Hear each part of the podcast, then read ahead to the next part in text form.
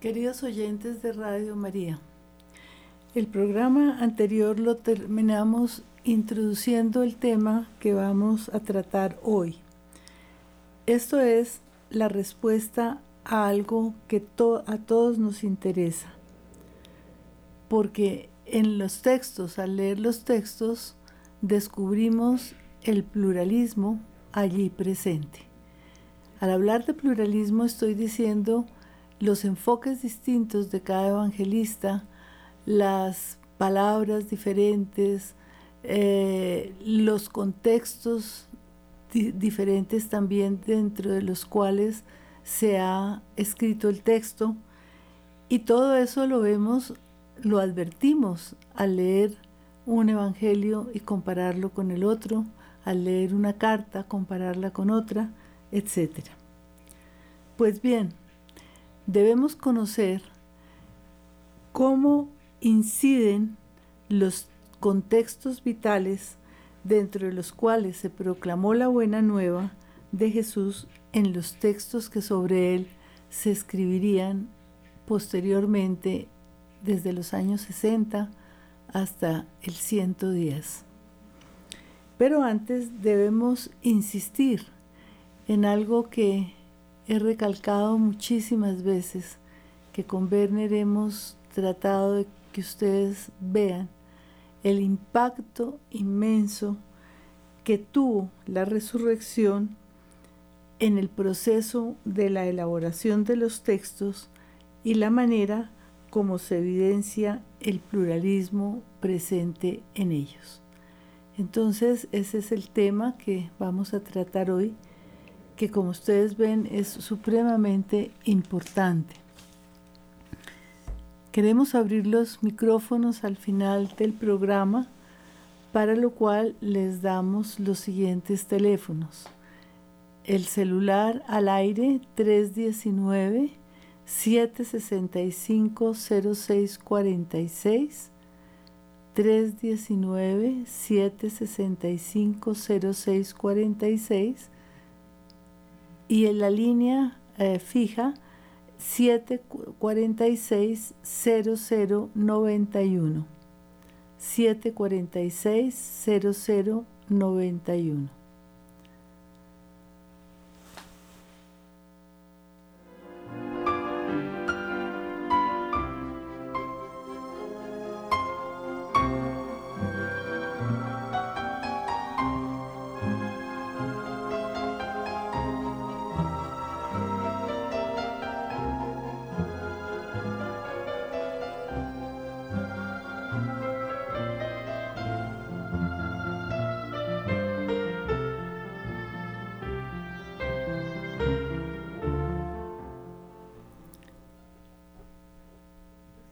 el papel determinante de la resurrección, de la experiencia pascual, es que con ella se clarifica y se comprende la identidad de Jesús. Por eso de ella, de esa experiencia inaudita que viven los discípulos de nuestro Señor, nacen las confesiones de fe.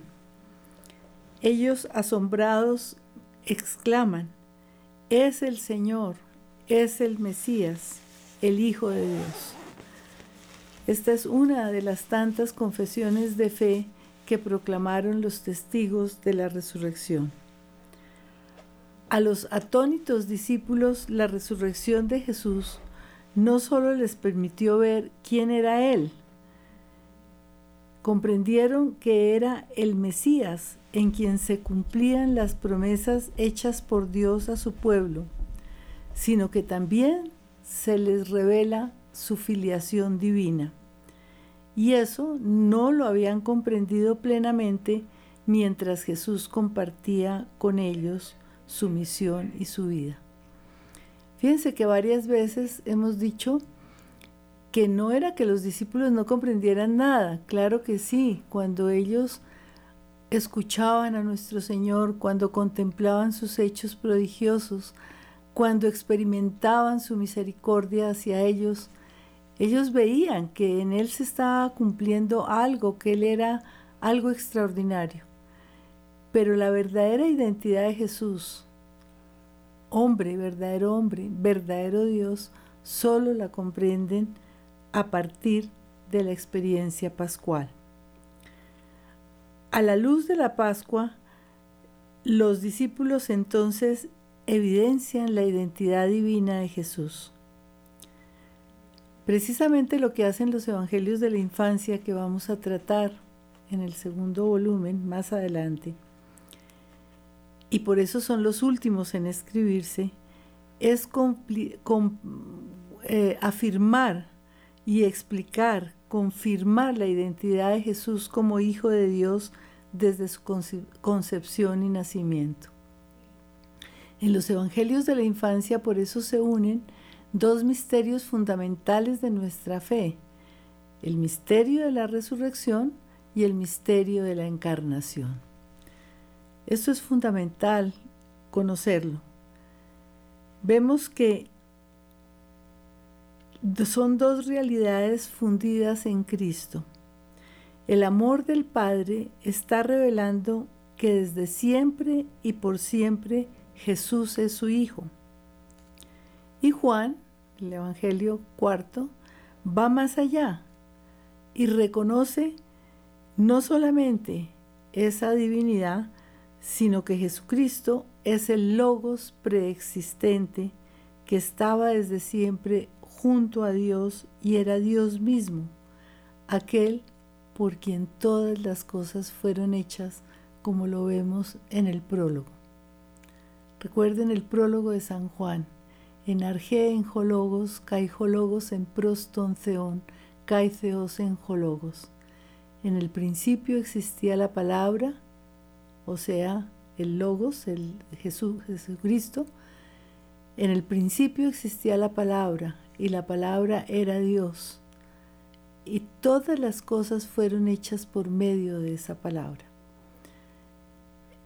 Esto lo van comprendiendo los discípulos a medida que comprenden el misterio de la resurrección.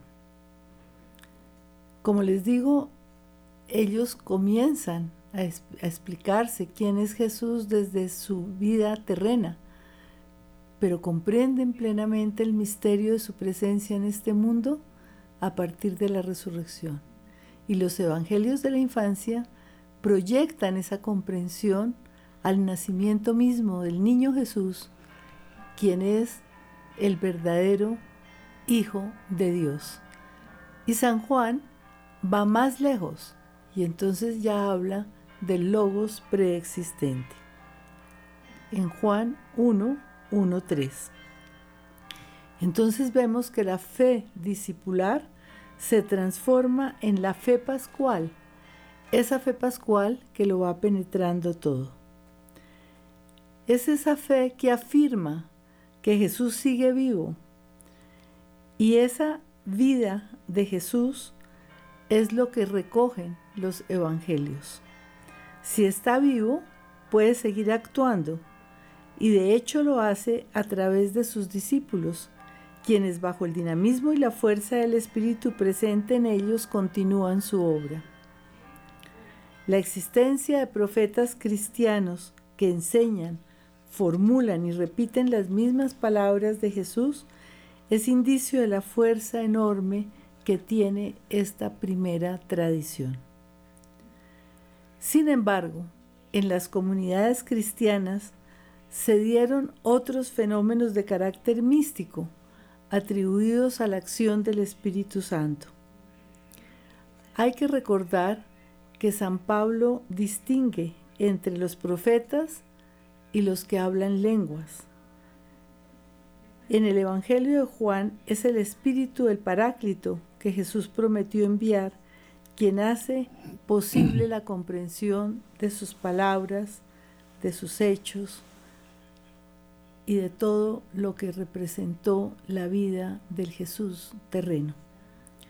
Los recuerdos de Jesús son comentados e interpretados y comunicados de tal manera que se van compaginando la fidelidad y la hermenéutica, acciones complementarias y jamás excluyentes. Fidelidad a los hechos, e interpretación y comprensión de esos mismos hechos. Fíjense que cuando uno tiene una experiencia eh, grande, una, algo maravilloso le sucede a uno en la vida, como que al principio no capta la totalidad, pero a medida que uno vive, va comprendiendo mayor, con mayor eh, certeza y comprensión qué es lo que Dios quiere decirle con esa experiencia. Eso les pasó a los discípulos. Los dichos de Jesús, acuérdense cómo habló Jesús. Los dichos de Jesús son explicados y muchas veces ampliados. Un ejemplo lo encontramos, por ejemplo, en la bienaventuranza. Bienaventurados los pobres, dice San Lucas, porque de vosotros es el reino de Dios. Eso posiblemente es lo que más se acerca a las palabras originales de Jesús. La encontramos en Lucas 6:20. San Mateo lo amplía de esta manera. Bienaventurados los pobres de espíritu, porque de ellos es el reino de los cielos. Mateo 5:3.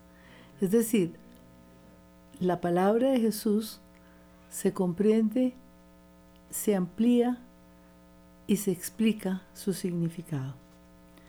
Lo mismo sucede con los hechos de la vida de Jesús, a los que muchas veces se añaden aclaraciones, como es, esto sucedió para que se cumplieran las escrituras. Los evangelios están llenos de estas citas. Las encontramos en Mateo 1.22, 8.17, 12.17, 13.35, en Lucas 21, 22, 24, 44, en Juan 12, 38, 40, 15, 25, 17, 12, 18, 9, 19, 36, 37 y en Hechos 3, 18, 17, 27, 29. Cito todas estas, estas referencias, ¿por qué?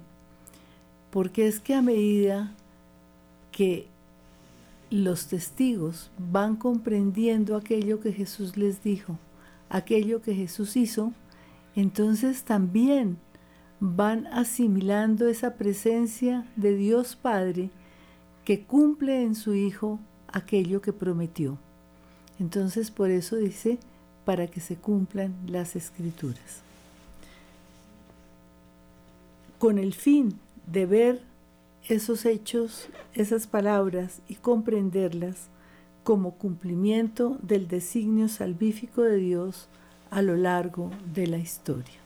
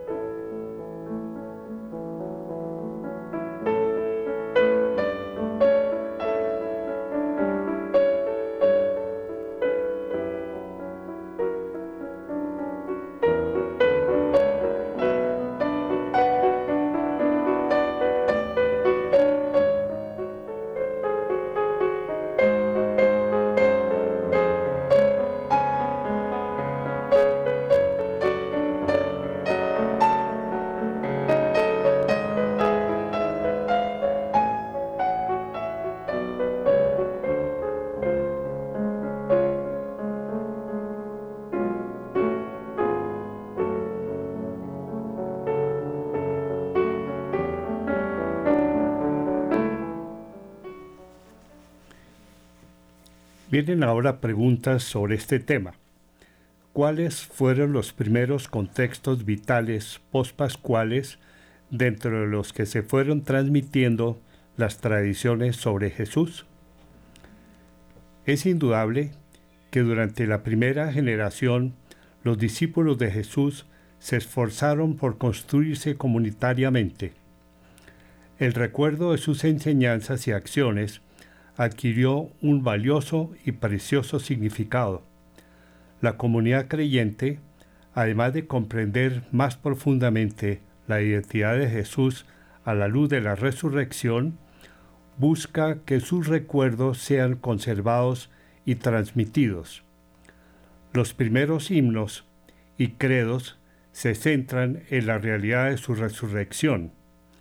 La comunidad está abierta a la esperanza de su segunda venida, en la cual se hará presente de manera definitiva el reinado de Dios que el mismo Jesús ya había anunciado, como lo enuncia San Pablo en 1 Corintios 15, 23 y en Apocalipsis 22, 20. Como hemos visto, la resurrección tiene una importancia absoluta en el naciente cristianismo. Así lo proclaman las primitivas confesiones de fe. En Romanos 1, del 2 al 4, en 1 Corintios capítulo 15 del versículo 3 al 5, tanto que Pablo llega a afirmar a los corintios, y lo pongo entre comillas, dice San Pablo, y si no resucitó Cristo, vacía es nuestra predicación, vacía también nuestra fe. Esto lo afirma en 1 Corintios 15, 14.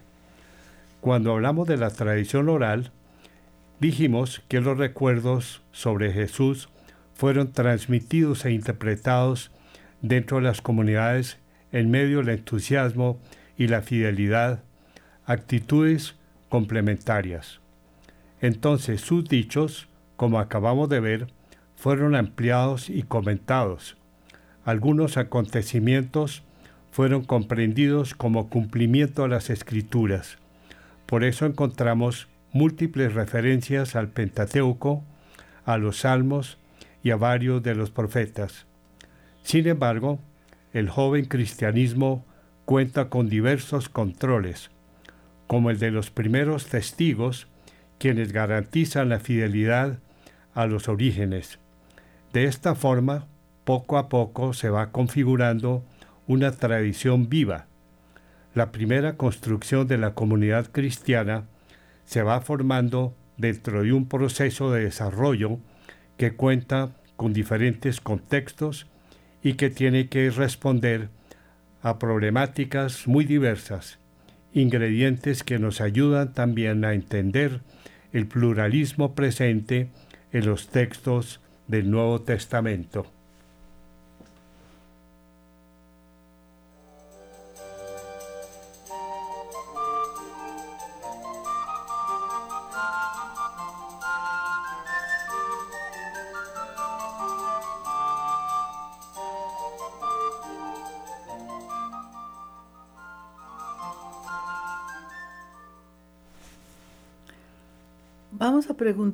Entonces cuáles fueron esos dos primeros grandes y principales contextos. Para conocerlo es indispensable conocer la situación de las comunidades paulinas. Recuerden ustedes que las cartas de Pablo son los primeros escritos del Nuevo Testamento. Les he dicho ya varias veces que la primera a los tesalonicenses data más o menos del año 50-51 de nuestra era cristiana, es decir, 20 años después de la muerte y resurrección de Jesús. La situación de las comunidades paulinas, nos dice eh, Santiago Guijarro en su libro Los Cuatro Evangelios, dice la situación de las comunidades paulinas que tenían como principal referencia al mundo del imperio, era muy diferente a la situación con que se enfrentaban los grupos de la, de la región siro-palestinense, donde la referencia primordial eran los grupos cristianos judíos. Sin embargo, en ambos casos, la memoria de Jesús fue determinante en la construcción de las diversas identidades grupales. No todos recordaron lo mismo ni lo recordaron de la misma manera, pero todos trataron de ser fieles a la memoria de Jesús y a la situación dentro de la cual estaban viviendo. Esto que nos dice Guijarro es supremamente importante, porque fíjense que son dos contextos absolutamente distintos. El contexto del imperio romano en las comunidades de la diáspora y el contexto de las comunidades siropalestinenses en el contexto de la región dentro de la cual vivió Jesús. Son dos contextos que tratan también con personas muy distintas. El primero ya se dirige a un mundo gentil y el, eh, y el segundo, el de, los, de los, la, la región a los judíos. En los últimos tiempos se ha avanzado muchísimo en el estudio de los contextos. Yo le doy mucha importancia al contexto para el análisis de los textos y su comprensión.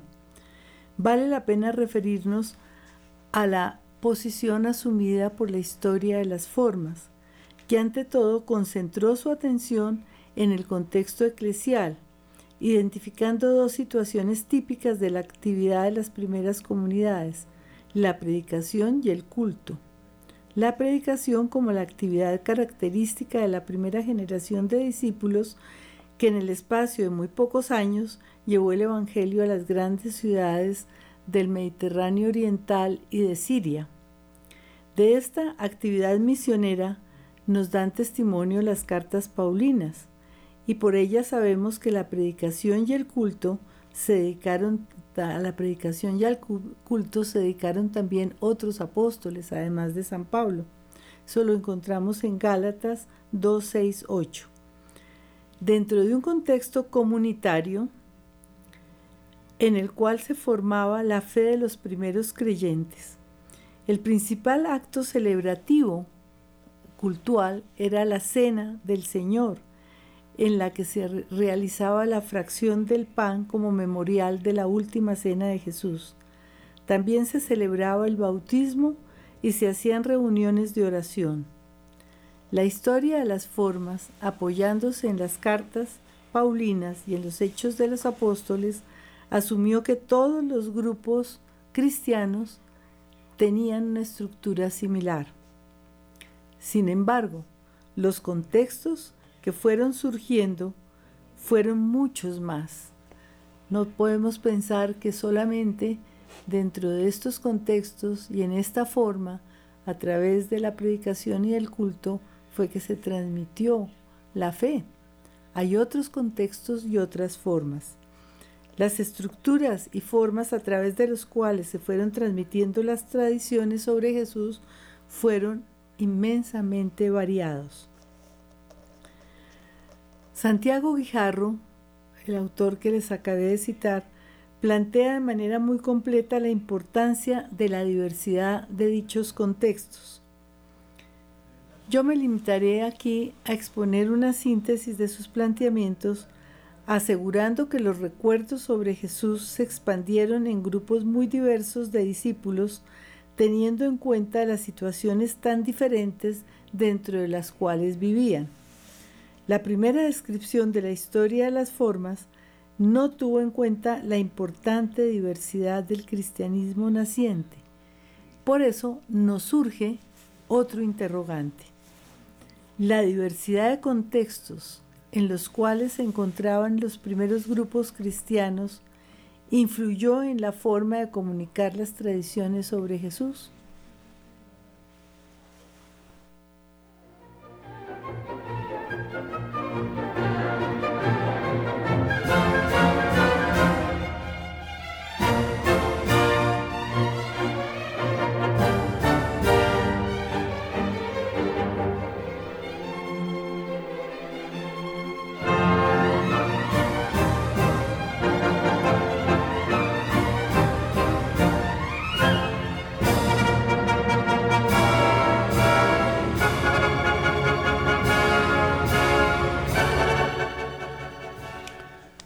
Para conocer este proceso es necesario tener en cuenta varios factores. Primero, el lugar donde vivieron los primeros grupos de discípulos con sus respectivos entornos sociales, claros determinantes dentro del proceso de configuración de su identidad e influenciadores definitivos de la manera de conservar y transmitir los recuerdos sobre Jesús. Los grupos que vivían en la patria de origen de Jesús definieron su identidad ante el mundo judío. Para ellos era esencial el recuerdo que a la luz de la Pascua conservaban de las enseñanzas y actuaciones del Jesús terreno. Esta forma de memoria les permitía diferenciarse del mundo judío no creyente y de los judíos que no habían conocido a Jesús y en ese momento eran destinatarios de sus enseñanzas. A las comunidades de la diáspora que les tocó definir su identidad en el mundo del imperio romano, les era indispensable resaltar la condición divina de Jesús, lo cual les permitía legitimarse ante los sistemas del nuevo entorno. De esta forma nos explicamos por qué las cartas de Pablo contienen tan pocas referencias al Jesús de la historia, a pesar de que fueron escritas en el momento en que la tradición oral estaba más viva que nunca. No cabe duda de que Pablo hablaba de Jesús, de sus enseñanzas y acciones, y sobre todo de su muerte en la cruz, iluminándolo todo con la luz de su resurrección. Si bien Pablo no conoció personalmente a Jesús, esto no quiere decir que no hubiera oído a Pedro y a los demás apóstoles hablar sobre el Jesús terreno, como lo cuenta San Pablo en Gálatas capítulo 1 versículo 18 y capítulo 2 del 11 al 14. Sin embargo, las situaciones que viven sus comunidades en competencia con otros cultos que anunciaban diversos salvadores divinos y bajo la influencia del culto del emperador, hizo que estas realidades le demandaran concentrarse más en la condición divina de su Señor.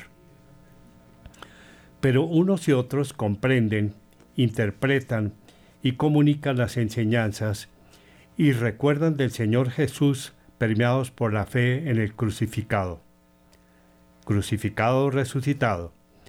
La certeza de su resurrección y la esperanza de su retorno glorioso reavivó los recuerdos que se habían conservado entre la gente que hizo parte de las multitudes, al igual que los círculos de sus amigos que habían iluminado sus vidas con sus enseñanzas y las conservaban en la cotidianidad de sus existencias y entre sus discípulos.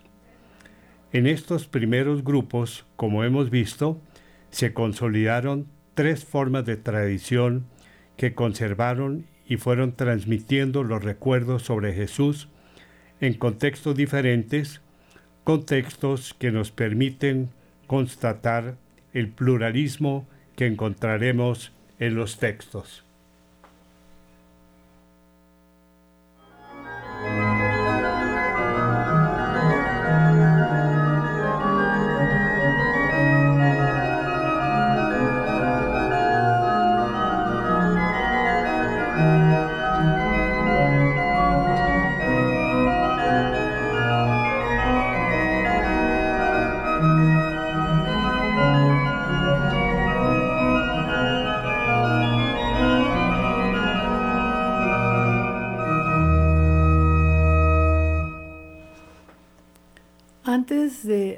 De los recuerdos de Jesús en estos grupos que recogieron sus enseñanzas, quiero enfatizar lo que Werner les acaba de decir.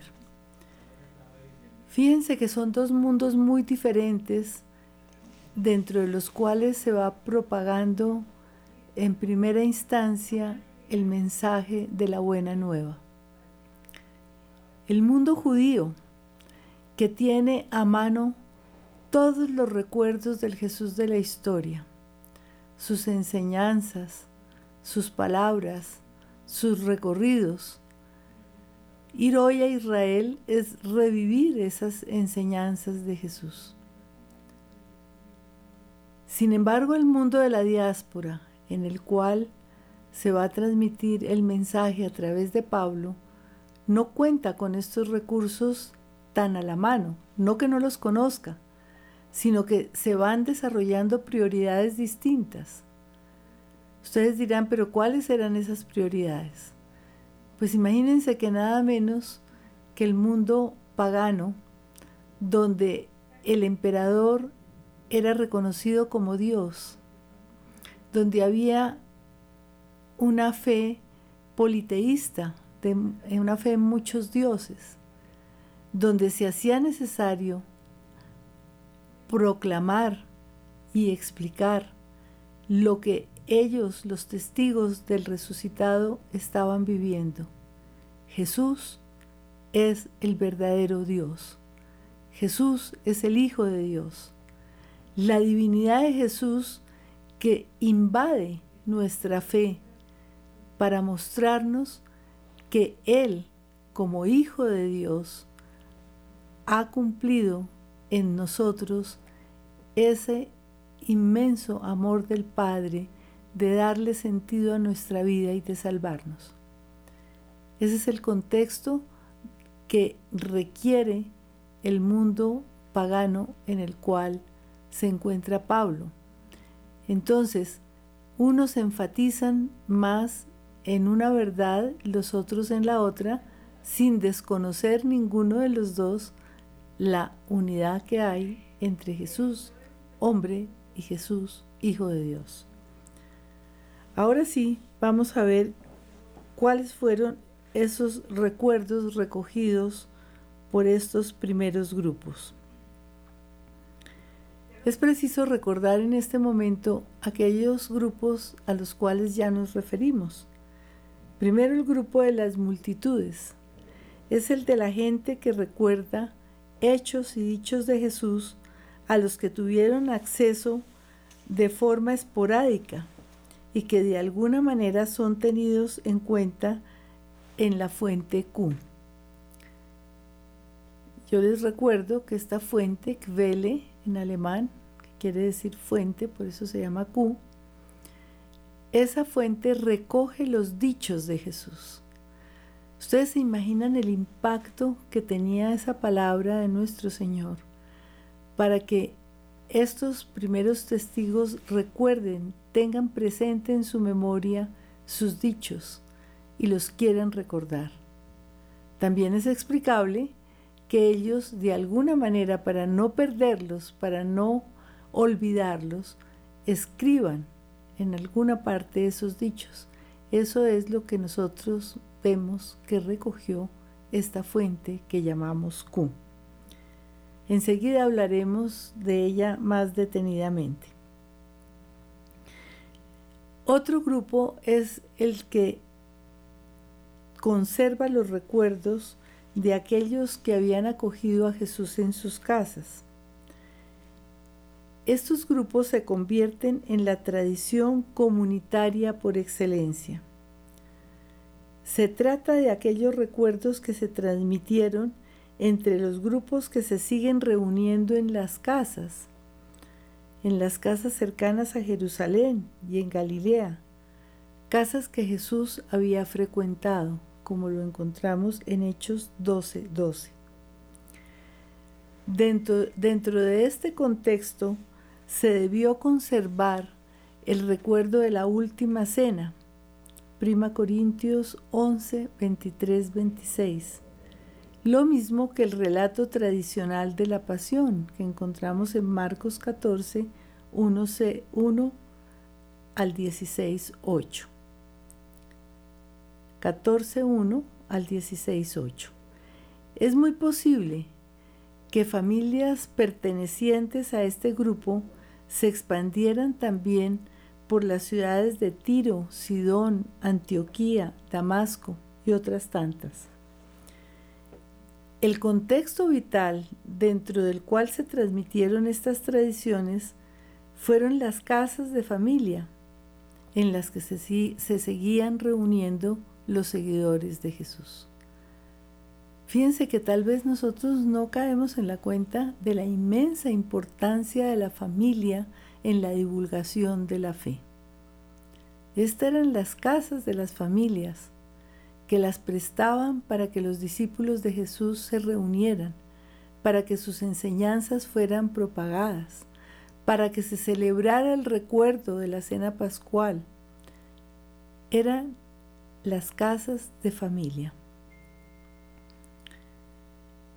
Este ambiente ofreció un marco adecuado para la conservación de sus palabras y de muchas de sus acciones y actitudes, que a fuerza de repetición fueron adquiriendo un carácter cultural cada vez más significativo. Yo me imagino que en estas reuniones se hablaba sobre aquello que Jesús les comunicaba, les decía. Pero la cena pascual tuvo un impacto inmenso. Esa cena que nuestro Señor ansiaba celebrar con sus discípulos antes de padecer. Sus palabras resonaban en su corazón y en sus memorias, y las repetían, y cada vez las repetían con mayor devoción, con mayor unción, con mayor respeto. Eso es lo que da origen al culto y posteriormente a la celebración eucarística. El otro grupo es el de los discípulos, los recuerdos que se conservaron en este círculo de los discípulos más cercanos al Señor. Ellos generaron una tradición discipular que se conservó entre quienes habían dejado sus casas para seguirle. Después de la muerte de Jesús, estos discípulos formaron pequeños grupos muy activos y comprometidos en la difusión del naciente movimiento cristiano, lo cual explica la difusión de las tradiciones conservadas por ellos. Dichas tradiciones se cultivaron inicialmente en Palestina, pero muy pronto se difundieron por otras regiones. Posiblemente Palestina fue un centro de difusión muy, pero muy importante. Sus miembros adquirieron un enorme protagonismo en el período pospascual como misioneros itinerantes al modo de Jesús y como verdaderos garantes de su mensaje.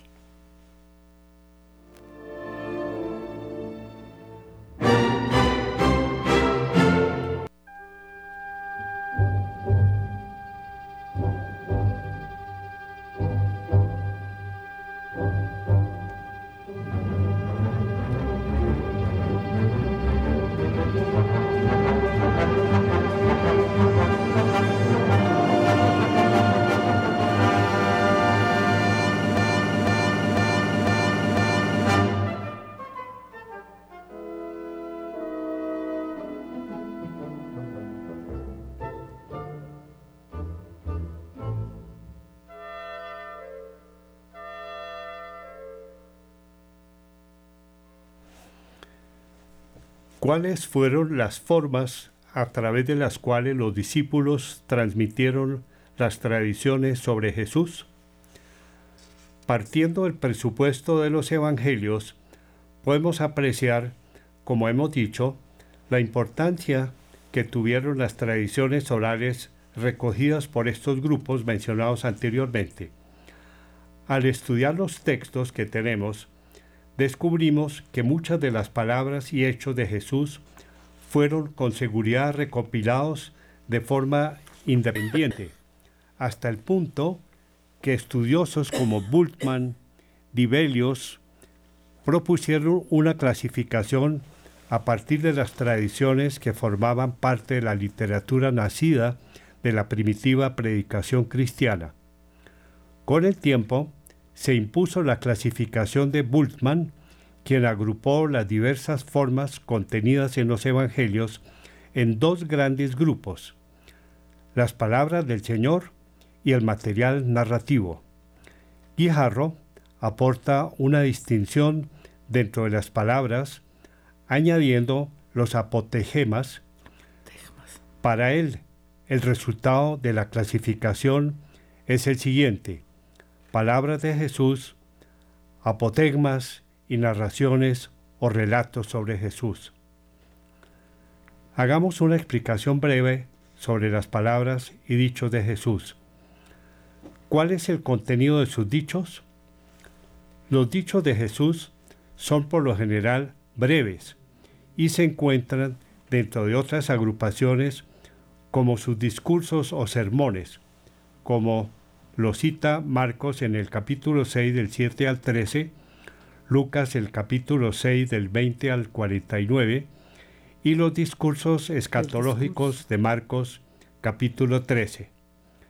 Debemos distinguir entre dichos sapienciales basados en la observación de la naturaleza o de la vida cotidiana.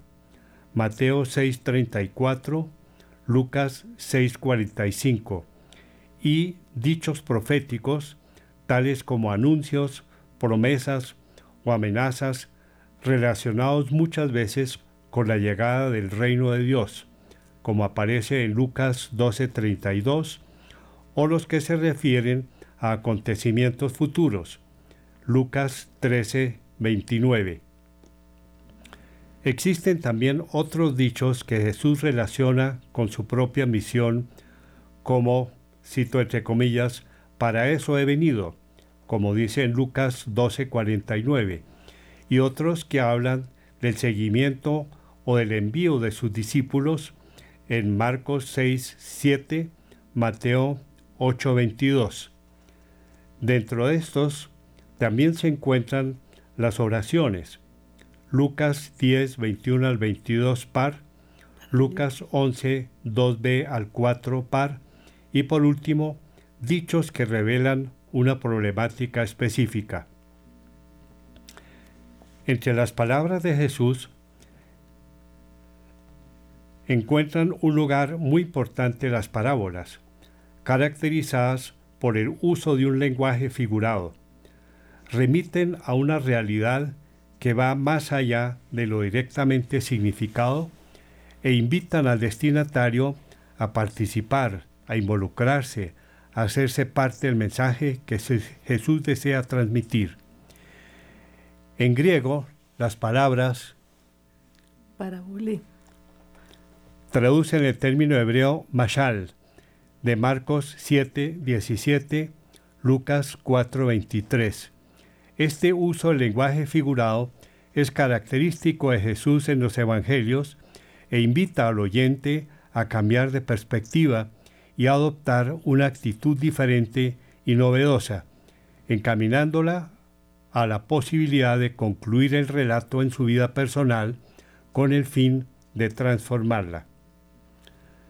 Dentro de este grupo también se ubican los apotegmas, definidos por Guijarro como una anécdota mediante la que se intenta transmitir una enseñanza, un mensaje o una forma de actuar característica de algún personaje conocido debido a la utilidad para los oyentes o destinatarios.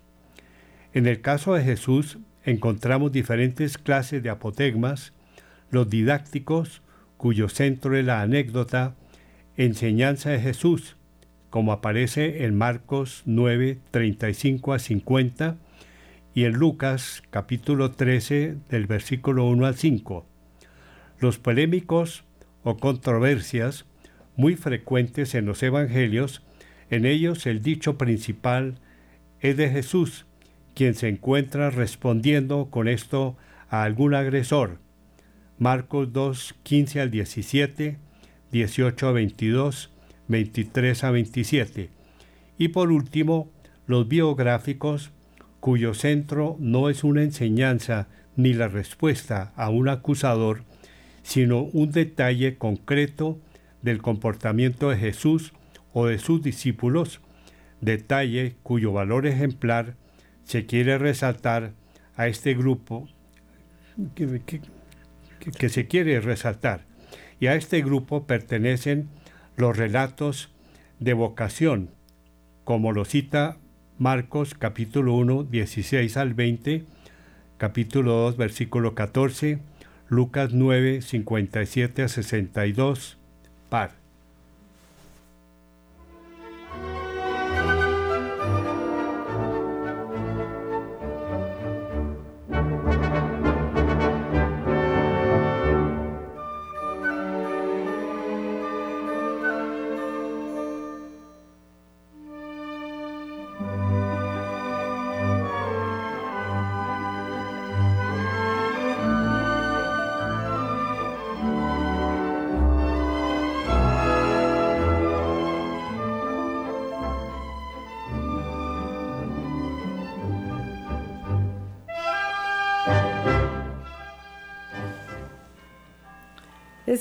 Necesario que nos preguntemos ahora si los evangelistas y el mismo Pablo utilizaron himnos y relatos escritos en la formación de los textos. Es decir, estoy hablando primero que todo de una tradición oral que es la que respalda todo.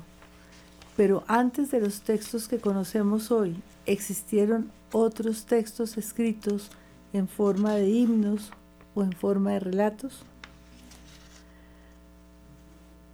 A pesar de que este comentario que voy a hacer no está dirigido a los textos de Pablo, es importante no desconocer la importancia que tienen los himnos anteriores a las cartas del apóstol, lo mismo que en Pedro son introducidos estos himnos. Como dije anteriormente, los testigos proclamaron y fundamentaron su fe en el siguiente hecho. Después de la muerte y sepultura de Jesús, Dios lo resucitó de entre los muertos. Creo que casi simultáneamente a las confesiones de fe en el crucificado resucitado, en el ámbito de las asambleas celebradas en las casas donde los primeros cristianos se reunían, fueron naciendo los himnos que proclamaron su glorificación y su divinidad. Los más adelante es muy posible que los evangelistas fueran encontrando tradiciones antiguas que pudieron ser puestas por escrito en relatos como el de la Pasión.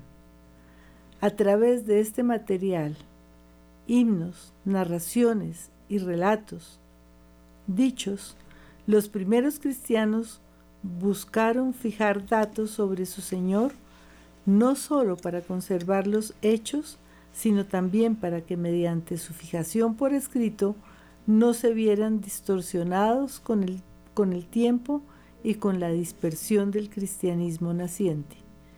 Por eso creo preciso complementar los dichos sobre las confesiones de fe, consignadas también con posterioridad, y referirme brevemente a lo que aquí hemos anotado.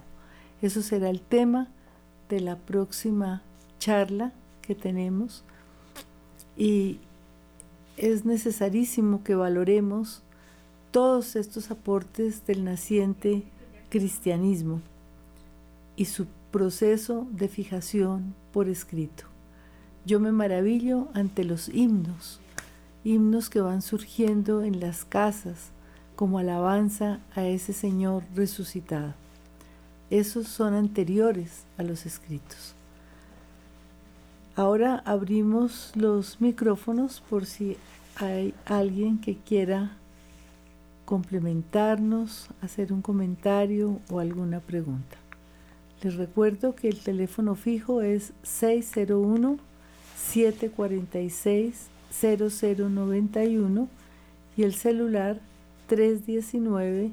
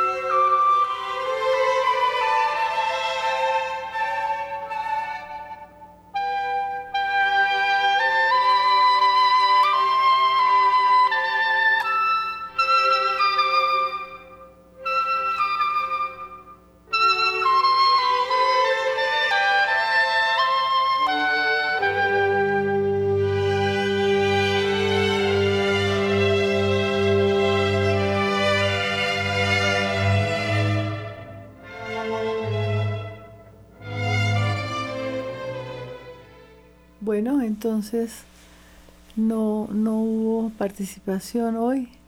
Eh, nos alegramos de haber podido compartir con ustedes y los esperamos, si Dios quiere, la próxima semana. Buena semana para todos.